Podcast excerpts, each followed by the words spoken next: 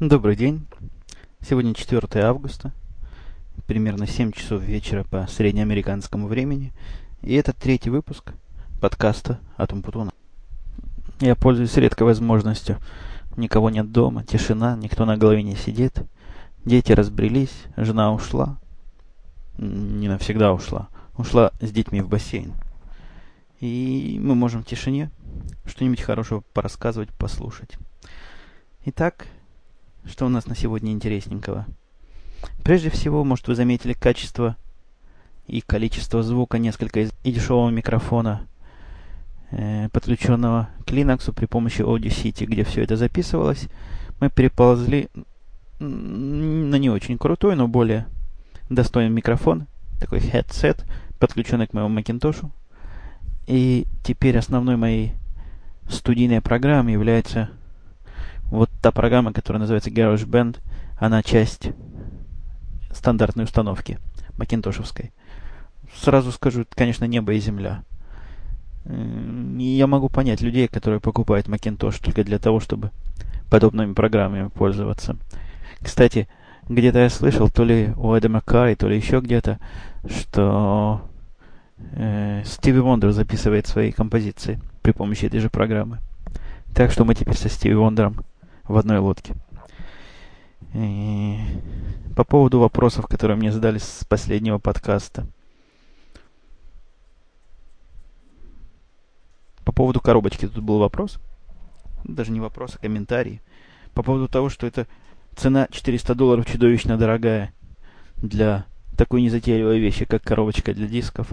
Ну, так, да не совсем так. Вы посмотрите на цены какого-нибудь самого простого рейда. Там тысячами измеряется. А коробочка такая, на вид очень серьезная коробочка. Во-первых, металлическая вся, во-вторых, два блока питания, масса вентиляторов, каждый диск в своем собственном отсеке. Все это температурится в реал-тайме. В общем, она выглядит действительно как коробочка на 400 долларов. Ничего такого... По-моему, в этой цене ничего странного нет.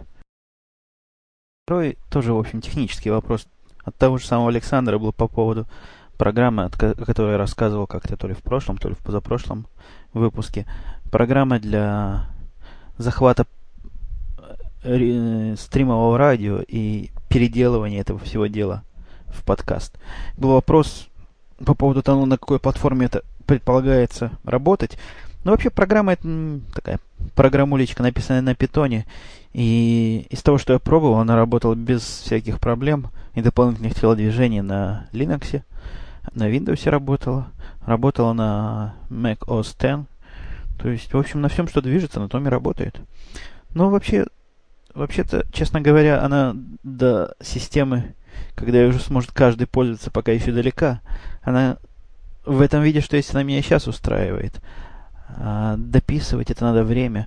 У меня, кроме этой программы, есть еще несколько open source проектов, которые берут просто ну, массу, массу, массу времени поедают. Самый известный из них называется ESVN.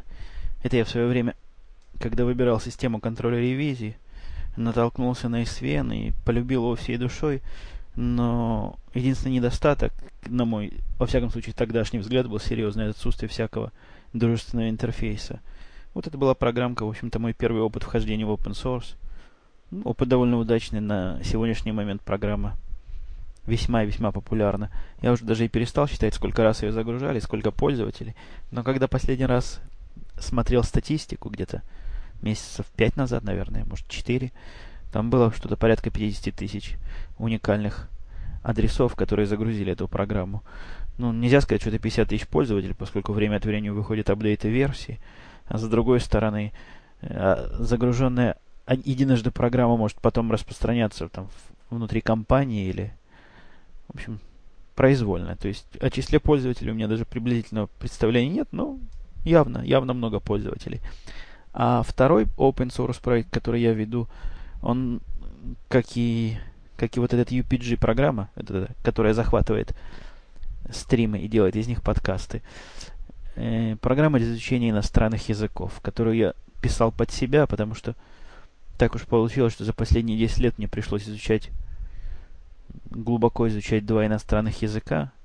Это был иврит, и сейчас это английский язык. И на мой взгляд, не знаю, насколько, насколько вы со мной согласитесь, система что-то типа карточной, когда просто зазубриваешь целые фразы и зазубриваешь ситуации, в которых эти фразы говорят, и запоминаешь смысл этих фраз, просто расширяет экспоненциально словарный запас и увеличивает на порядке возможность понимать чего-то более сложное, чем простой такой разговорный язык. Вот, эта программа тоже у меня в стадии довольно продвинутой, то есть я ей пользуюсь для чуть ли не каждодневного изучения дополнительных слов, фраз.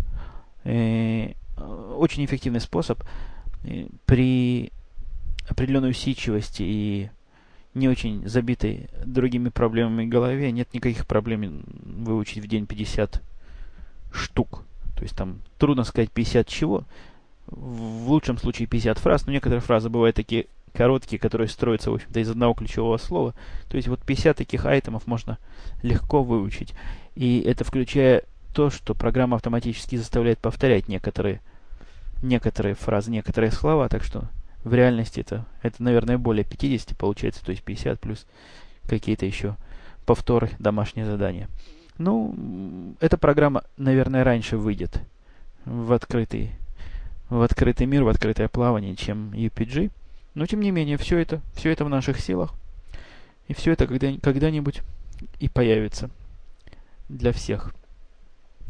Я как-то, по-моему, в позапрошлом выпуске рассказывал про, или в прошлом, про Missing Sync, программа для, для Macintosh, которая позволяет синхронизировать Pocket PC, Pocket PC, естественно, Windows, со всеми замечательными макинтошевскими программами. Ну, мои восторги от этой программы сильно поутихли после, по-моему, недели двух ее использования. Да, где-то недели две прошло. Стал мой компьютер колбасить просто не по-детски. Ну, превратила она мой замечательный надежный Macintosh в какую-то пародию на Windows. В общем, пришлось программу снести. И, и теперь все, все опять хорошо и розово. Ну, загрузила вас уже техническими вещами. Давайте послушаем любопытную композицию с подсейф сайта. И она называется Sound Scientist. И, если я не ошибаюсь, группа Bill.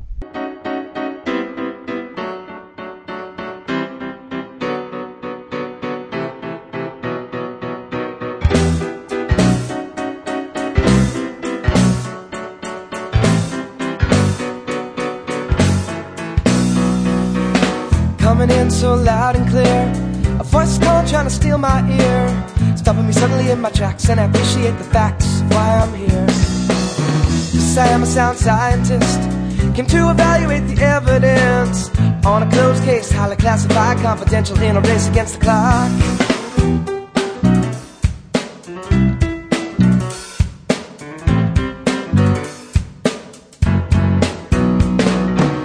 You look like you could use a break, she said as I lift my head and I'm awoken from a daydream. Not sure how long I was out for, looking for the cure. Thought I saw on the shore, but when I looked again, found I had been mistaken, looking in the wrong direction. Hanging question, take me close to the answer. I get a chance, cause when I hit the wall, I'm stumbling back and setting me up for the fall of a lifetime. with somewhere to go,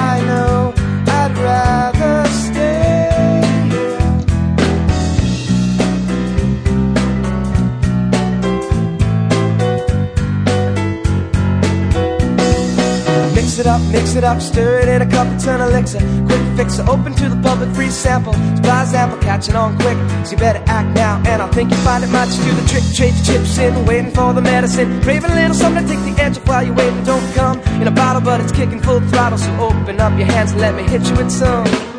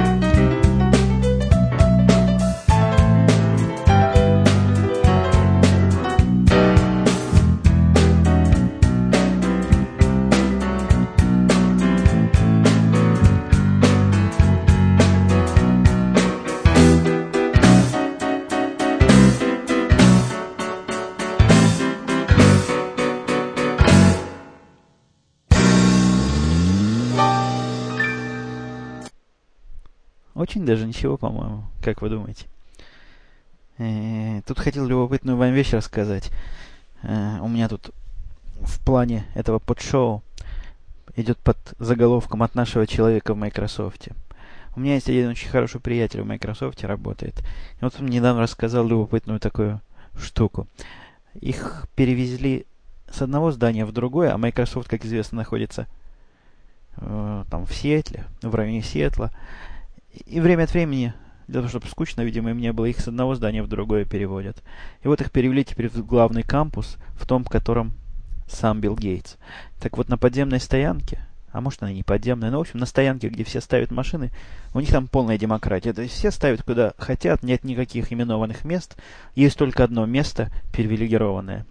Господи, привилегированное, вот так вот, на котором стоит броневик для Билла Гейтса. Но это не тот, на котором он каждый день ездит на работу с работы, а тот, в котором его предполагается эвакуировать в случае террористической атаки, ядерной войны, какой-нибудь глобальной катастрофы. Вот так вот. Вот так вот мы наше все будем спасать в случае чего. И тут некоторые письма мне написали по поводу того, что на сайт, который подкасту Mutun.com, страшно глянуть. Ну, действительно, глянуть в него страшно. Хотя, с другой стороны, его не для того делали, чтобы не его глядели, а для того, чтобы слушали. Ну, это я так. Шутка юмора. Э, самому писать какую-нибудь систему управления, ну, просто руки отваливаются, времени нет, и как-то это явно не, не наш путь. Я сейчас пытаюсь присмотреть какую-нибудь систему управления данными для сайта, чтобы максимально все делала сама и минимально меня напрягала. Пока посматриваю пристально в сторону плона, но не знаю, не знаю, не знаю. Если у кого какие комментарии и предложения по этому поводу, буду счастлив послушать. И если действительно что-нибудь хорошее попадется, с удовольствием поставлю, и будет сайт не такой уж жуткий. Хотя сейчас он выполняет свою основную миссию. Линк на, на подшоу эти есть, линки на mp3 эм файлы есть. Чего еще надо? Вышла новая версия Jive Messenger на днях. Я как раз про него говорил. Это джавовский, сервер для организации Jabber систем. Очень странная версия. Очень удивительная ситуация, когда прошлая версия, бывшая бетой, она про себя сама писала, что она бета 1, хотя на сайте было написано бета 2. На мой взгляд, работала лучше, чем вот эта, которая продакшн. Я просто замучился ее устанавливать. И по новой устанавливал и, и пытался апгрейдить старую. Ну просто тысяча и одна ночь. Как говорят любители Linux, без напильника не заработала. В конце концов заставила работать, но что-то здесь, конечно, поспешили. Поспешили они ее прорелизить. Такая у меня любопытная история приключилась. Даже не любопытная, довольно-таки поучительная история по поводу того, насколько образование это, оказывается, влияет на, на человека. У меня было э, глубокое внутреннее убеждение, что образование образованием, а лишь бы человек хороший был да умный, и всему можно научить. Вот как раз такого умного хакера взяла я на работу недавно. Очень многообещающий молодой человек. Почти все темы, которых, которых я с ним касался, он так или иначе то ли слышал об этом, то ли работал в этой области. И по профилю, в общем-то, его деятельности он близок к тому, чем мы занимаемся. Ну, все подходит, и денег мало просит. Идеальный кандидат в работники казался. Где-то месяц назад я его взял. И, знаете, все больше и больше начинаю разочаровываться. Этот парень, ну, парень не парень, ему 32 года, но выглядит, конечно, лет на 25. А, как посмотришь его бегающие после бессонной ночи глаза, так можно и 18 дать. Такой типичный гик, хакер такой. И по большому счету может запрограммировать все, что движется. Но что-то вот, что-то у него не идет к тому, чтобы то, что он запрограммировал, чтобы оно потом еще так работало, чтобы и людям не стыдно показать было. И мне все больше и больше кажется, что проблема в том, что он в свое время никакого образования не получил, а по многим, о многих вещах судит чисто понаслышке. Вот последний, последний просто животрепещущий пример. До сих пор зла не хватает. Дал ему неделю назад даже больше же, чем неделю. Неделю и три дня назад делать проект. Проект простой, как, как мычание, в общем. Ничего сложного. Необходимо реализовать RSA алгоритм, ну, это криптование данных для одной из наших систем. Мало того, что объяснил ему, как это примерно должно работать, дал ему ссылки на библиотеки, в которых можно посмотреть, поучиться, как это все делается. Он уже больше недели этим копается, а на мой взгляд там работает часа на два. И конца и края не видно. Причем вопрос у него возникает, ну, совершенно идиотский. У него была проблема там с генерацией простых чисел. Ну, в общем, всякая такая ерунда, которая даже и в голову не приходит э, как проблема, глядя на эту задачу. В общем, чувствую, придется все самому переделывать, как бы, как бы это не было противно. Э, еще одна тема такая странная возникла. Мне письма, не письма, письмо, пришло совершенно удивительного характера, которое, на мой взгляд, выражает то ли, то ли я вам плохо это донес, то ли, то ли человеку так это захотело, захотелось воспринять. Но письмо было с поддержкой моей позиции. Э, как же он их называет, американцев, господи? Пиндосы, по-моему. По поводу того, вот как я вот не люблю пиндосию, я, значит, и как я это замечательно донес до вас, до всех. И действительно, э, вот у нас вот так вот, у нас, у них в Америке вот так вот плохо – а, а я такой замечательный, все вам об этом рассказал. Убейте меня, не представляю, где, где я такое говорил. Может, пьяно был и не помню, что говорил. Но настрой, который я пытаюсь донести, это то, что страна, конечно, своеобразная и своеобычная, но хорошего, на мой взгляд, гораздо больше, чем плохого. И мне здесь нравится ничего такого особо плохого сказать не могу. Так что, видимо, вышло, товарищ, непонимание. Что у нас еще тут осталось в нашем списке неразобранном? Да, пожалуй, и все. Пожалуй, все вопросы я уже и покрыл. Ну вот, такой вот, по-моему, не длинный подкаст сегодня получился. Ну, Извиняйте. До встречи. Не позже через неделю у нас будет еще один выпуск. Всего.